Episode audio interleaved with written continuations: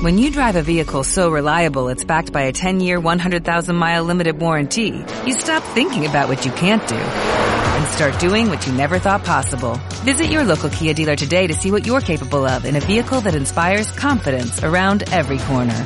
Kia, movement that inspires. Call 800-3334-KIA for details. Always drive safely. Limited inventory available. Warranties include 10-year 100,000-mile powertrain and 5-year 60,000-mile basic. Warranties are limited. See retailer for details.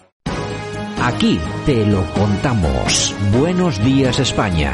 Buenos días. Bueno, y nosotros esta mañana nos vamos hasta Murcia y está el profesor Sergio Fernández Riquelme. Sergio, buenos días. Muy buenos días, Santiago. ¿Qué tal por Murcia? ¿Todo bien? Todo bien, todo bien. Sin escena de guerra civil como en otras partes de Europa, pero muy bien, muy bien. Bueno, eh, nos vamos hasta no hasta París. En esta ocasión nos quedamos en Alicante. Don David Rodríguez, buenos días. Hola, buenos días. Viajando hasta Alicante. Aquí estamos más tranquilos, ¿no? Muy bien, el director de la dialéctica nacional.es. Bueno, eh, nada, imágenes de guerra en Europa, ¿eh? Sergio. Sí, sí, por todas partes, en contra el confinamiento, islamismo radical, Black Lives Matter, eh, chalecos amarillos, eh, conflictos que existen en la Europa más civilizada y que los medios ocultan y los políticos tergiversan, pero la realidad, pues tarde o temprano, la estamos viendo en vivo y en directo. Bueno, eh, Debbie, no sé, vamos a ver, esta gente que se dedica a, esta, a realizar ese tipo de atentados, como el que se han vivido en, se ha vivido en Viena, bueno, son gente que seguramente habrá gente que ha llegado hace poco, pero también habrá gente pues que son de incluso tercera generación, de personas que ya han nacido aquí en Europa, pero que se lo toman así, ¿no? Bueno, eh, lo que tienen en común los de, de primero, de tercera generación, los que han llegado hace una semana, los que están aquí desde hace 40 años, es la misma cultura. Es la misma cultura, la misma religión y tenemos que tener en cuenta que todo no es la educación. O sea, no podemos hacerlo todo eh, explicándole a la gente que está mal tirotear a la gente por la calle. O sea, eso no puede ser un programa de educación nacional, de instrucción pública. Y, lo que tienen como es la religión y la cultura, eh, básicamente. Eh, de momento no se, sabe, no sabe bien el perfil que tienen, pero por ejemplo, los que el, el, joven que decapitó a un profesor en, en París eh, acaba de llegar en el territorio francés, el, mm, el, otro que decapitó a dos personas en una iglesia en Niza acaba de llegar en el territorio francés. Y es verdad que los atentados de, de Bataclan o, de los otros que hubo en París eran de gente que ya había nacido en el territorio, pero todos tienen en común el Islam y la cultura islámica. En Polonia no hay atentado, en República Checa no hay atentado. Eh, ¿Y por qué? Porque no hay Islam y no hay inmigración. O sea, ahora eh, la izquierda eh, progre no puede decir que no hay una conexión directa entre inmigración, delincuencia y terrorismo. O sea, eso es lo básico. Inmigración lleva a delincuencia y terrorismo. Y tenemos que tenerlo muy claro.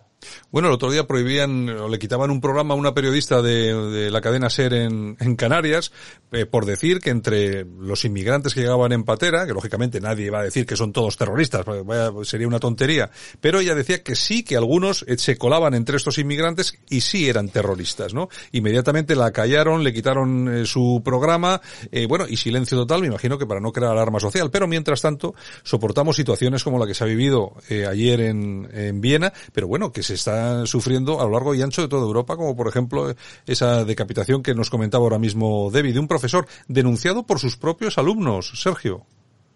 Sí, lo señalamos hace, hace tiempo cuando ocurrió. Un profesor, un modesto profesor de instituto, no era un gran intelectual, ni era un personaje público, sino un simple profesor de instituto decapitado tras ser denunciado por sus compañeros. Obviamente yo no voy a ser aquí el que defienda las caricaturas de Charlie Hebdo que me parecen asquerosas, ¿no? Pero eh, la de la libertad de expresión, pues es uno de los pilares de nuestra, de nuestra sociedad, incluso para esas eh, barrabasadas que suele cometer eh, Charlie Hebdo. Pero claro, un, simple profesor eh, asesinado eh, en, el medio de la calle tras la denuncia de sus alumnos que llegó a, eh, a, sus padres y luego a las redes sociales. Por tanto, es otro ejemplo más, como muy bien ha dicho Debbie, de esta sociedad occidental que está haciendo aguas por todos sitios, especialmente en contextos de crisis. En el año 2008-2009, con la famosa crisis socioeconómica, ahí se vio que este estado del bienestar eh, era bastante frágil y muchos de esos terroristas criados y nacidos eh, en, en territorio europeo, sin oficio ni sin beneficio, eran eh, el blanco más fácil para estos grupos radicales, ¿no? Ahora, en esta situación de pandemia que está paralizando todas las economías, que está llevando a millones de personas al desempleo, pues todos estos inmigrantes que han venido ahora, o personas que de otra cultura y otra religión que no tienen nada que hacer, como estamos viendo en las calles, pues son otra vez carne de cañón para cometer estas barbaridades desde una sociedad que es incapaz de contenerlas, de explicarlas y de, y de contraponer algo más que simplemente el discurso buenista de cero prejuicios y cero condenas. Hay que tener en cuenta una cosa, yo no sé si estaréis de acuerdo conmigo, Debbie, es que, lógicamente, los primeros culpables de todo esto son los terroristas, pero desde luego, en segundo lugar, yo sitúo a los políticos, porque las políticas buenistas, esos dos efectos llamada eh, que lanzan permanentemente, son los que han logrado, los que consiguen que nos venga este tipo de gente aquí, es decir, que sí, que volvemos a reconocerlo, si hay gente que viene a trabajar, si hay gente que viene a aportar, pero entre todo ese montón sí viene esta gente, y son los políticos los que no han tomado ni una sola medida de seguridad a la hora de meter a estas personas, porque es que no es, no es un caso aislado, por mucho que nos quieran decir que ocurre de vez en cuando, no, no, es que es una, una cuestión constante. Los llevamos viviendo, siempre son gente que viene de Siria, gente además formada militarmente, para, hombre, eh, en, en este atentado en Viena a los terroristas se les veía que estaban muy bien formados, que sabían manejar las armas, etcétera, etcétera, etcétera. Es decir, no son cualquiera, Debbie. Claro, pero está claro, Santiago. O sea, vamos a ver, eh, esta gente que llega en, o llega en pateras o llegan con la, el, el, caso de la recuperación familiar, porque hay que decirlo claro, en, en, España el principal problema no es el asilo, o sea, es la recuperación familiar. Esta gente llega eh, que son más o menos 500.000 personas, eso, eh, eh, las personas que están dentro de las estadísticas. Porque claro, fuera de las estadísticas, los ilegales son 200.000, 300.000 personas más. O sea, más o menos cada año tenemos una ciudad como Valencia que llega al territorio español. Eso hay que tenerlo claro. Una ciudad como Valencia. O sea, no como Burgos o como Salamanca, no, como Valencia. Es, es increíble y los aceptamos. Eso no ha sido una política de la izquierda, porque mucho se dice que no, eso es la izquierda. No, eso empezó con el propio Partido Popular, con José María Aznar, ¿eh? el santo eh, de, la, de, la, derecha que tenemos ahora en España, eh, e incluso muchos de Vox y dicen, ay, Aznar, qué, bueno era y qué, genial era este personaje. No, esto ha empezado con la derecha. Claro que tiene responsabilidades. Tenemos que preguntarles, decirles, chavales, habéis hecho esta política, ahora tenéis que, dar la cara y explicarnos el porqué de esta política.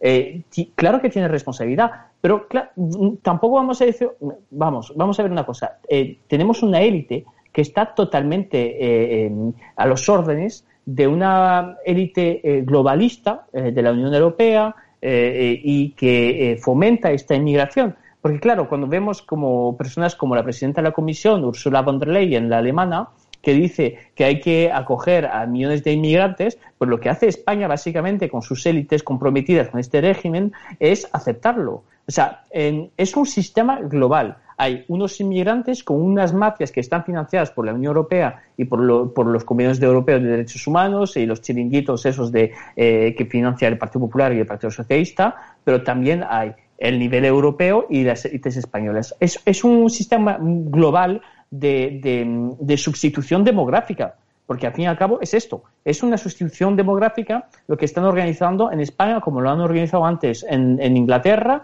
en Alemania o en Francia. Hay que ver que hoy en día Alemania eh, no acepta eh, condenar a la política de Turquía porque tienen miedo, porque tienen 5 millones de turcos en el territorio alemán. O sea, tienen miedo, o sea, tienen miedo porque tienen un ejército de, de, un, de un país enemigo en su propio territorio. O sea, básicamente es eso, tiene un ejército de personas que lo que quieren es acabar con la cultura occidental y tienen miedo. O sea, que sí, que tienen responsabilidad esas, esas élites, pero también las tienen a nivel europeo. Y si no salimos de, este, de estos convenios europeos de derechos humanos y de esa Unión Europea, pues realmente la pobre, la pobre élite española, que ya no tiene ni, casi ni, ni poder, pues tampoco tiene la culpa. El, problema, el primer problema es la Unión Europea. Bueno, en Estados Unidos, Sergio, se han ido a la cama eh, estarán todavía durmiendo, lógicamente, se han ido a la cama mm, con este atentado. Eh, claro, habrá muchas personas que digan, las políticas de Trump son las efectivas con todo esto.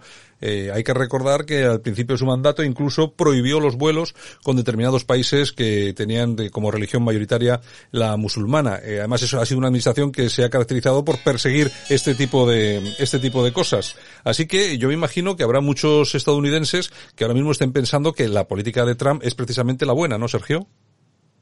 Sí, en este tema inmigratorio e incluso eh, inmigrantes de primera o de segunda generación totalmente integrados que no se quieren identificar pues con estas eh, presiones migratorias o con los excesos, eh, en este caso terroristas que vimos ayer y estamos viendo todas las semanas. Una de las grandes promesas de Trump dentro de ese proyecto excepcionalista norteamericano era el control frontal de, de, de las fronteras en ese America First donde había que proteger la producción nacional, la seguridad nacional y ciertos valores eh, propios. Y le dio resultado, consiguió ganar las elecciones en, el año 2016 y en general ha cumplido con sus promesas duras, porque eran medidas muy duras, eh, sobre todo para la élite progresista, pero que respondían a esa demanda ciudadana tanto de nativos norteamericanos como de inmigrantes totalmente integrados que no quieren pues esas hordas de personas que tienen obviamente su derecho a buscar un futuro mejor,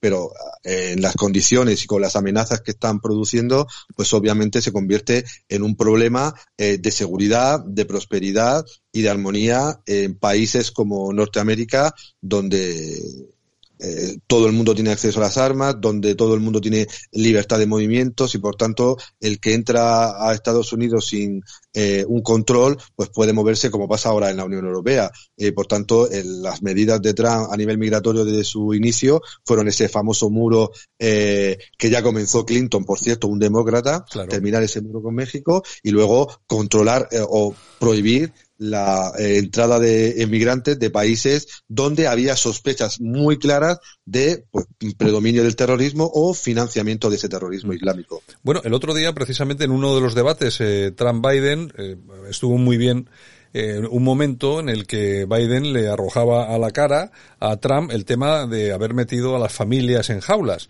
Y claro, Trump le preguntaba, bueno, ¿y quién las construyó? Claro, es que aquí estamos, es el doble, es el doble lenguaje siempre de la izquierda, ¿no? Siempre quitándose de en medio y no haciéndose responsable de las cosas. Las famosas jaulas donde se meten a los niños, se separa a los niños de los padres, es que las, las construyó Obama. Es que Obama, hay fotografías que se han achacado a la época de Trump y eran de la época Obama, ¿no? Entonces yo pienso, y hablando y volviendo otra vez al, tema del atentado, yo pienso que eh, Trump lo que está haciendo ahora mismo a los, eh, a los americanos, entre otras muchas cosas, pero sobre todo yo creo que les está ofreciendo tranquilidad y algo de seguridad, que yo creo que tal como está pintando la cosa Debbie es muy necesario por parte de los dirigentes políticos. Bueno, primero, eh, Trump por lo menos no atacó la mitad de los países del mundo, básicamente porque Obama tenía una costumbre que era atacar cualquier país musulmán que había en el mundo y, bueno, enviarles unas cuantas bombas, ¿no? Eh, eso no lo hizo Trump. Trump lo que hizo es negociar una paz con, Norte, con Corea del Norte. Eh, yo no soy muy del partido ese del, Kim Jong-un, Kim, Jong, no sé Kim Jong-un. Ya, bueno, ya no sé cuántos son, uno, dos, tres o cuatro ya.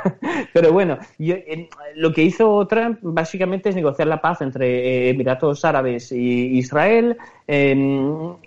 Claro, en comparación con Obama, lo que hizo realmente Obama es eh, crear más eh, tensiones entre el mundo musulmán y el mundo occidental, lo que no hizo Trump. Eh, y por eso merecería tener como Vladimir Putin el, premio Nobel ¿no? de, la paz. Mm. Pero bueno, el, realmente lo que ofrece Trump es más bien, yo creo, a nivel interior eh, un proteccionismo, a nivel económico también una seguridad para esas mismas poblaciones que son esas minorías eh, latinas o, de origen en, en afroamericanas. y, esas minorías realmente han tenido más empleo, más crecimiento económico, y, creo que es la primera cosa que ofrece Trump a esas poblaciones. Es lo más importante, Claro, porque tú no le vas a decir a un americano que vive en Detroit en Detroit y le dices, eh, eh, ¿tú qué opinas de las bombas en Irak? Y dice, pues me da igual, hombre, es que el nivel de vida que yo tengo en Detroit es más o menos el de Mozambique. Entonces, hombre, a mí me hablas de las bombas, pero yo, eh, a ver, hay que darse cuenta que en Detroit, por ejemplo, el nivel de vida, la, gente se muere más o menos con una media de cincuenta y tantos años. O sea, como algunos países de África. Y vas a decir, ¿tú qué opinas de las bombas? Y dice, bueno, pues yo mm, no tengo opinión básicamente. Claro, claro. Eh, Sergio, mañana a las 8 de la mañana, a esta hora, ¿qué estaremos diciendo de las elecciones americanas? Pues que lo más sorprendente, como decía Chesterton de los milagros, es que se pueden, es que pueden darse, es que pueden ocurrir. Lo vimos en el 2016 y lo podemos eh, ver en 2020. Eh, obviamente, lo mejor que tienen las elecciones norteamericanas es el show y el factor sorpresa. Y hasta esa mañana del miércoles pues podemos ver cualquier cosa. Obviamente las encuestas dan como a gran favorito a Joe Biden, como lo, como lo como dieron también favorita a Hillary Clinton, pero eh, viendo las últimas encuestas pues hay factores que eh, invitan a ese desenlace emocionante, que a lo mejor no lo es, pero en la política norteamericana y con Trump, pues todo, todo es posible. El Real Clear Politics eh, recoge, pues, que eh, nuestro amigo Sleepy Biden, pues, tiene un, entre 6 y 7 puntos de ventaja a nivel nacional. Obviamente el voto popular lo va a ganar porque estados como California votan casi en bloque demócrata, pero los datos más interesantes de las distintas encuestas y gráficos de Real Clear Politics eh, es que eh, eh, Trump a, día de hoy tiene el, mismo porcentaje de votos, exactamente el mismo que hace cuatro años, en torno al 43%, que en los estados claves hay prácticamente en todos empate técnico, un punto arriba, un punto abajo para cada uno de los eh, candidatos. Y que eh, el nerviosismo del lado demócrata es tan fuerte por ese posible efecto sorpresa, por ese posible milagro nuevamente de, de Trump, es que se están volcando directamente en los estados clave de manera eh, casi desesperada. Pensilvania, Michigan, Florida, eh, intentando que no se repita el supuesto error que tuvo Hillary Clinton de dar la victoria por, por sentada. Repito, como dijo Chesterton, lo más sorprendente de los milagros es que ocurre. Y en política, incluso, pese al dominio tan apabullante del globalismo a día de hoy, eh, pues es posible que Trump eh, pueda dar de nuevo la sorpresa. Hombre, hay una cosa que es muy importante y hay que tener en cuenta. Es que ahora mismo en Estados Unidos decir que votas demócrata, bueno, no implica nada, pero decir que votas a Trump ya implica alguna otra cosa. Por lo tanto, ahí puede haber, ahí puede haber un voto oculto importante y teniendo en cuenta que las dos, los dos candidatos están empatados técnicamente, pues al final puede que surja esa sorpresa precisamente por ese, ese voto que no se sabe, que está oculto, que no se sabe dónde está, que son esas personas que nunca van a decir que van a votar a Trump, porque allí la cosa la verdad es que no está nada nada, sencilla para ese tipo de, declaraciones y podría, podría pasar. De todas formas, y si os parece, bueno, eso lo vamos a ver mañana, eh, de todas, todas, esperemos que, gane Trump, vamos a ver si, si, hay un poco suerte, pues si gana Biden, ya sé que hay mucha gente que nos escucha que puede pensar que a nosotros ni nos va ni nos viene lo que pasa en Estados Unidos, nada más lejos de la realidad. Eh, nos influye muchísimo, pero muchísimo, qué es lo que pasa en Estados Unidos. De, todos modos hablaremos de ello mañana y me gustaría cerrar, tenemos cinco minutos, me gustaría hablar de la violencia de la extrema derecha, eh, que últimamente la, está, está, está la extrema derecha en la calle quemando contenedores, Debbie. Sí, bueno, como el, el, el joven ultraderechista Hussein eh, en Barcelona, que atacó un decatlón, porque ya sabemos que los menas son muy de ultraderecha, o sea, yo he visto mucho menas votar a, Vox, ¿eh? Y, bueno, y Vox menos, ¿eh? Yo he visto mucho menas de, de falange, ¿eh? Hay un montón de ellos, ¿no? y atacar un decatlón y poco después eh, eh, ahí eh, colgar un anuncio en Wallapop para vender una bicicleta que había robado en el decatlón y se le veía claramente, o sea, claro, cuidado con los menas de ultraderechas, cuidado con la ultraderecha que hay en Vizcaya, cuidado con la ultraderecha que hay en Barcelona, que se sabe que Barcelona es un sitio donde hay más militantes de Vox que de Esquerra, más militantes de Vox que de la CUP, eh, entonces muchísimo cuidado, ¿no? Bueno, lo, que a mí me dolió, y ya sabes, Santiago, que yo al Partido Popular le tengo bastante manía y sigo con lo mío, ¿no? Pero es de ver que el Partido Popular eh, ha dicho, como Podemos, que las manifestaciones y, venían de la ultraderecha y que Vox tenía culpa de esas manifestaciones. Hemos visto mujeres como Ana, eh, Ana Belén Vázquez Blanco. Me, encanta, te voy a decir una cosa, me encanta, pero que esté apoyando esa teoría según la cual Vox tiene la culpa de esas manifestaciones ¿eh? en, en, algunos sitios, como por ejemplo en León, o, eso es vergonzoso. Además, ves la cara de esta gente y son anti, bueno, antifascistas, ¿no? Porque antifascista eh, más o menos somos todos, ¿no? Pero eh, vamos, de, extrema izquierda, o sea, de Black Lives Matter más o menos, y, diciendo exactamente con el mismo discurso que Podemos. El Partido Popular, como después lo que hicieron durante la, moción de censura, siguen con el mismo discurso anti-Vox, cuando realmente lo único que pueden tener como oportunidad para acceder al poder es tener a Vox como a la derecha, como hicieron en Murcia, en Andalucía o en Madrid, y, ahora atacando a Vox como si como como si el Partido Popular fuese un partido de, centro izquierda o sea sí pero eso pero eso pero eso ¿eh? pero ese pero eso Debi tiene sus culpables también dentro de Vox porque el primero Garriga en Barcelona que sacó una serie de fotos de los incidentes que estaban en la calle, una fotografía, unas imágenes, y el hombre decía que bueno, que no eran, eh, que no eran violentos y tal y cual, que eran trabajadores que habían perdido, que no habían cobrado los ERTES y tal y cual, nada más alejado de la realidad, porque él fue el primero que lo dijo. Es que eh, lo que ocurre en Vox, que por supuesto no voy a, no voy a, no voy a posicionarme yo de quienes están criminalizando a Vox, entre otras cosas porque es mentira todo lo que dicen, lógicamente, pero Vox lo que tenía que hacer también en cuanto a esto, yo no sé tú cómo lo ves, Sergio, es controlar también su comunicación. Un dirigente como Garriga, que hace dos días ha estado defendiendo la moción de censura, no puede sacar una imagen de los de hechos lamentables que están ocurriendo en Barcelona diciendo que son trabajadores, que, que lo sabrá, yo no digo que no, pero es que, claro, te pones en la diana. Sí, pero tampoco hacía falta que Garriga pusiera nada, ¿eh? Claro, eh, tampoco. Los que hemos estudiado un poco ciencia política o sociología, sabemos que las etiquetas más efectivas para denigrar al contrario son siempre las mismas, ¿no?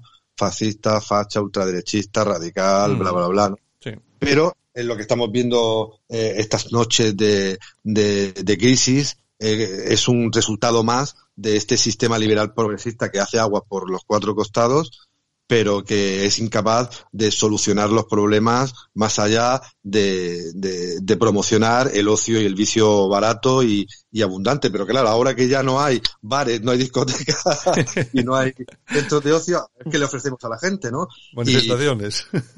claro, y ahora eh, echarle la culpa a, a esos chicos eh, de diversa ideología, de oficio y beneficio eh, cuestionable, que se queden en sus casas, eh, y que no, y que no, eh, eh, después de 20, 30 años diciéndole a la gente que en vez de estar en su casa leyéndose un libro, eh, sean libres para hacer y deshacer lo que les dé la gana, pasa igual que a los chicos a los que se les ha acusado a todas las escenas esas de las fiestas, de, los jóvenes y, y, jóvenes, ¿no? En el lenguaje moderno, descontrolados, claro, si llevamos 20, 30 años a la gente diciéndole que haga lo que le dé la gana, el sistema, ¿no? Le dice a todos esos chicos que hagan lo que les dé la gana, ahora que se queden en su casa y se lean un libro. Ahora que no salgan a dar el follón, eh, el 15M sí pueden, el 15M sí pueden dar el follón y salir y manifestarse, pero ahora todos en su casita, claro, eh, el sistema echa la culpa a gente que por supuesto la tiene porque son los responsables últimos de, de sus decisiones, pero quien cría cuervos, ¿no?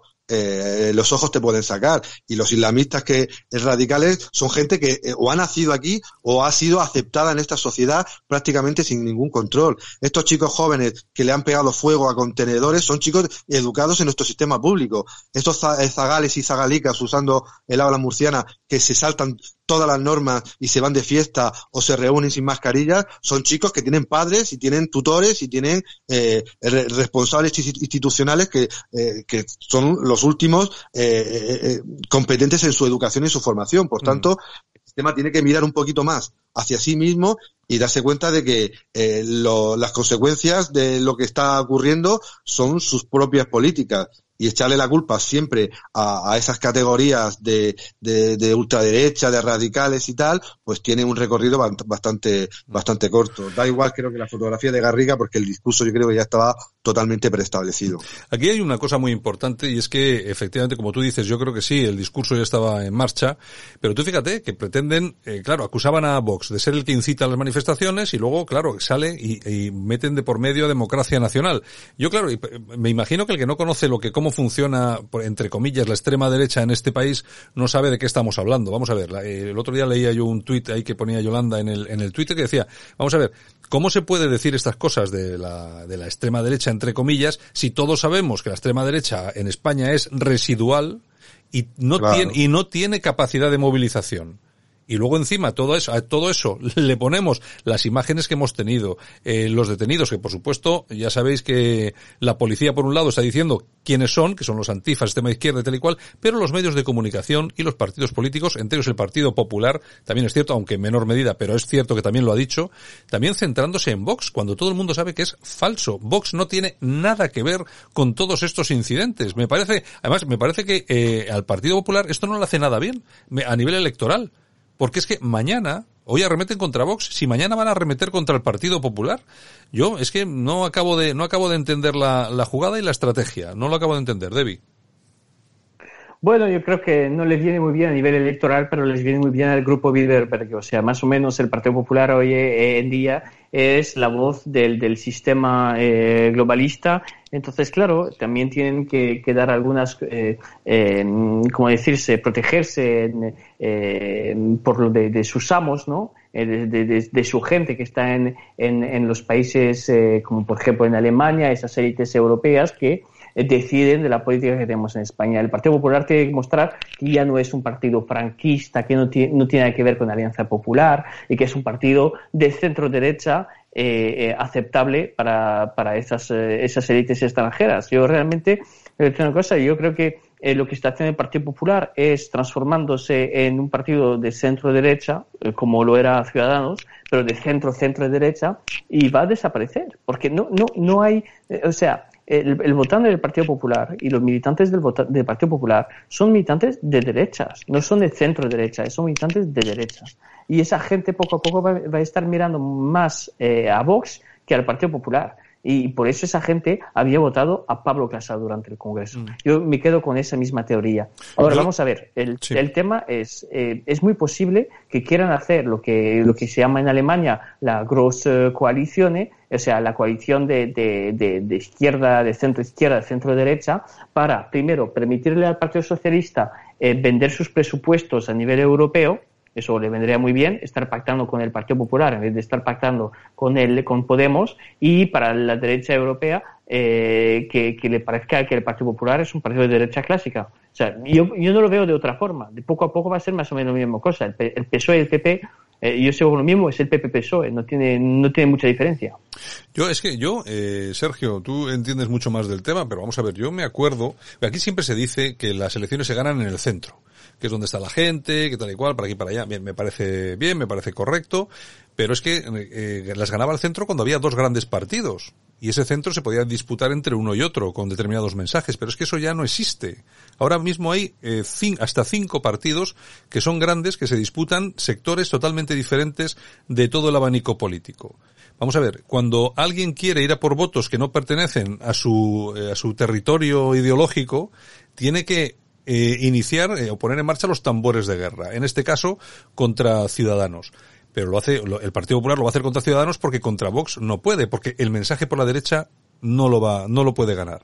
Eh, a Vox le pueden pasar muchas cosas, pero seguramente una de las que le pueda pasar es que crezca electoralmente, precisamente por mucho electorado que se va a ver, pues bueno, mmm, no sé, abandonado, vamos a decirlo, de nuevo por el Partido Popular y mira, y te, tenga que girar esa mirada hacia la derecha y lo único que hay ahí es Vox, ¿no? Lo que no entiendo es el PP qué pretende encontrar cuando mire hacia la izquierda, porque sí, va a encontrar los 10 escaños de Ciudadanos ¿Y qué más? ¿De verdad queremos ir a por un porcentaje de votos del Partido Socialista tal y como están las cosas en este país? Yo no sé, no acabo de verlo, Sergio.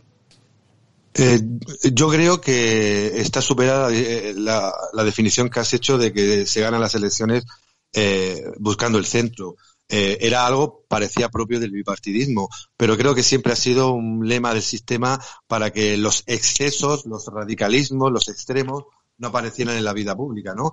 Tenerlos a todos controladitos, eh, con posiciones muy semejantes y que no hubiera voces así disonantes. Pero para mí quien gana las elecciones eh, en la época moderna es el que domina el relato, el que eh, domina los medios de comunicación y fundamentalmente los recursos públicos, ¿no? Vox eh, cifró su crecimiento eh, eh, con un discurso nacional muy duro y muy potente que le llevó a tener eh, un éxito electoral sin precedentes y ser la tercera, recordemos, la tercera fuerza política. Ahora, sus fundadores, aquellos fundadores que no consiguieron prácticamente nada, eh, Vidal Cuadras, eh, eh, y compañía reclaman que Vox se modere, es decir, que se vaya otra vez al centro, ¿no? A ese a ese eh, famoso centro. Pero claro, eh, Vox, eh, sus posibilidades de crecimiento, lo hemos hablado muchas veces, no es precisamente irse al centro, es ser más duro y ser más contundente porque el relato que necesita para poder crecer es, es, ese, ¿no? Esa vía soberanista, esa vía transversal, como Debbie ha señalado en multitud de ocasiones. El Partido Popular busca no el centro, busca comerse a ciudadanos porque sabe, como hemos señalado otras semanas, eh, busca eh, su supervivencia política o sus opciones de gobierno, sabiendo que a Vox no lo va a reintegrar, porque Vox ya se ha convertido, creo, en una cosa totalmente diferente a una es, posible o inicial supuesta eh, escisión de, del PP. Vox es otra cosa diferente ya, ¿no? Y creo que buscan sus opciones de gobierno comiéndose a, a, ciudadanos y buscando también ese voto moderado, ¿no? De Castilla-La Mancha o de regiones más sureñas del Partido Socialista. Y Ciudadanos, pues obviamente busca su supervivencia intentando también ser eh, eh un anexo del Partido Socialista. Pero creo que eh, ese discurso del el poder se adquiere en el centro era una fórmula bipartidista y como siempre el que consigue ganar las elecciones es el que domina el relato. Y ahora mismo el PSOE sigue dominando el relato sobre esta crisis, pero pese a las tonterías de sus ministros y especialmente de Fernando Simón. Bueno, pues nada, aquí lo dejamos, que nos vamos de tiempo. Mañana espero contar con vosotros para que me contéis un poco cuál es vuestra impresión de los resultados de las elecciones americanas, a ver qué es lo que pasa. Y nada, eh, mañana nos escuchamos. Un abrazo muy fuerte gracias por estar con nosotros aquí en Buenos Días España. Un abrazo, Santiago, cuídate. Un abrazo. Esto es Buenos Días España en Radio Cadena Española. Aquí te contamos lo que otros quizás no pueden contarte.